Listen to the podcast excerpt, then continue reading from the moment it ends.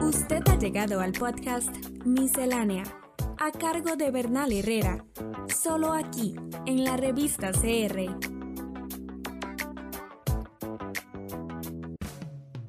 Una revolución de derechas parece estar en marcha en Europa.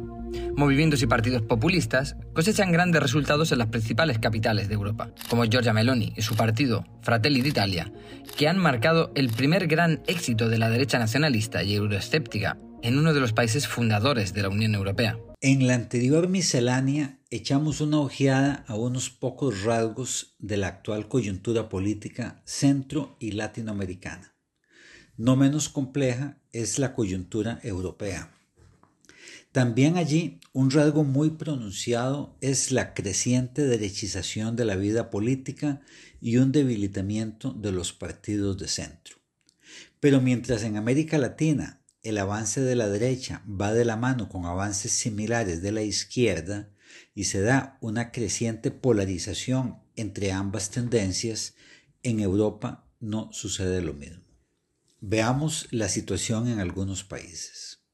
Junto a Portugal, Francia es tal vez el país donde la situación se parece más a la latinoamericana.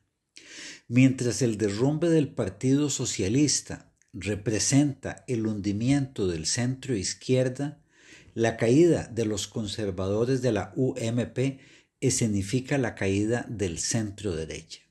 Al mismo tiempo, la polarización va creciendo. Tanto la ultraderecha del partido Agrupación Nacional de Marine Le Pen como la nueva izquierda del partido Francia Insumisa de Jean-Luc Mélenchon han salido muy fortalecidos. Tanto que diversos sectores de centro votaron por el conservador Macron para cerrarle el paso a ambas alternativas. En España el centro ha resistido mejor en cuestión de medio siglo, la sociedad española ha pasado por el conservatismo católico franquista, el destape, el período modernizador del Partido Socialista Obrero Español, PSOE, el fortalecimiento de la derecha con los gobiernos del Partido Popular, PP, y ahora una creciente polarización que ha llevado al surgimiento de la izquierda de Podemos y más aún al acelerado crecimiento de Vox, un partido de derecha conservadora católica, resurgimiento de un franquismo adaptado a los tiempos. Aunque debilitado por disidencias y escisiones, Podemos ha captado parte de la base de apoyo del PSOE y en su momento obligó a éste a buscarlo como socio para poder gobernar. Si la presencia de Podemos obligó al PSOE a recuperar algo de sus iniciales impulsos de izquierda, la creciente fuerza de Vox, además de crearle una opción electoral a la ultraderecha, ha llevado al PP a hacerse aún más conservador de lo que ya era.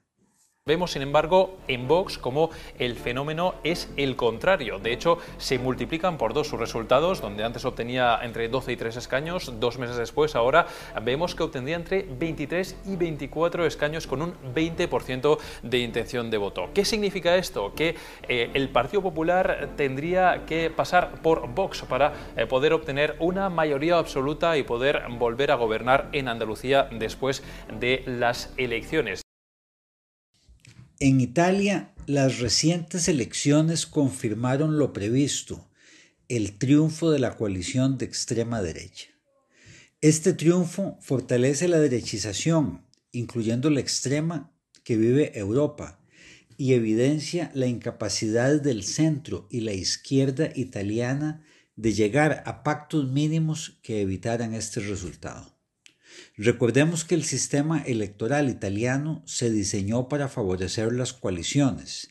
La idea era darle mayor estabilidad política a un país cuyos gobiernos, después de la Segunda Guerra Mundial, en promedio han durado menos de año y medio. La intención fracasó, pues los gobiernos de coalición han mostrado ser igualmente inestables y efímeros, pero el sistema sigue favoreciendo a las coaliciones. Estos lo saben todos, pero mientras la derecha aprovechó el sistema, el centro y la izquierda no lo hicieron. Así, aunque los votos que obtuvieron ambos bandos no difieren tanto, la coalición de extrema derecha obtuvo la mayoría absoluta del Congreso, clave en un sistema parlamentarista. Queda por ver cuánto durará el gobierno. En Alemania, la derechización ha llevado a que un partido neonazi, alternativa para Alemania, sea hoy, aunque a gran distancia, la tercera fuerza en el Parlamento, detrás de la coalición gubernamental de centro y de la coalición conservadora que gobernó los últimos 15 años. Aquí el bipartidismo no se ha hundido, pero sí se ha debilitado, y sus dos grandes partidos tradicionales, la conservadora CDU y el ahora centrista SPD, ya no pueden armar gobierno si no consiguen aliados para una coalición. La izquierda, en cambio, está muy debilitada y su actual fracción legislativa no llega a la mitad de la neonazi. Como suele ser, Gran Bretaña es un caso particular. Es uno de los países donde el bipartidismo tradicional, a cargo de los partidos laborista y conservador, ha sufrido menos mella y sigue dominando la escena política, pero en medio de una creciente inestabilidad política y económica. Los últimos seis años ha tenido cuatro gobiernos, todos ellos conservadores, y las negativas consecuencias del Brexit son cada vez más evidentes. También aquí la derecha va ganando fuerza. Mientras el Partido Conservador es cada vez más de derecha, algo evidente en sus últimos gobiernos, el Partido Laborista, como el PSOE español y el Partido Socialista francés, dejó de ser de izquierda y se volvió de centro. Mencionemos algunos de los factores que alimentan la creciente derechización de Europa.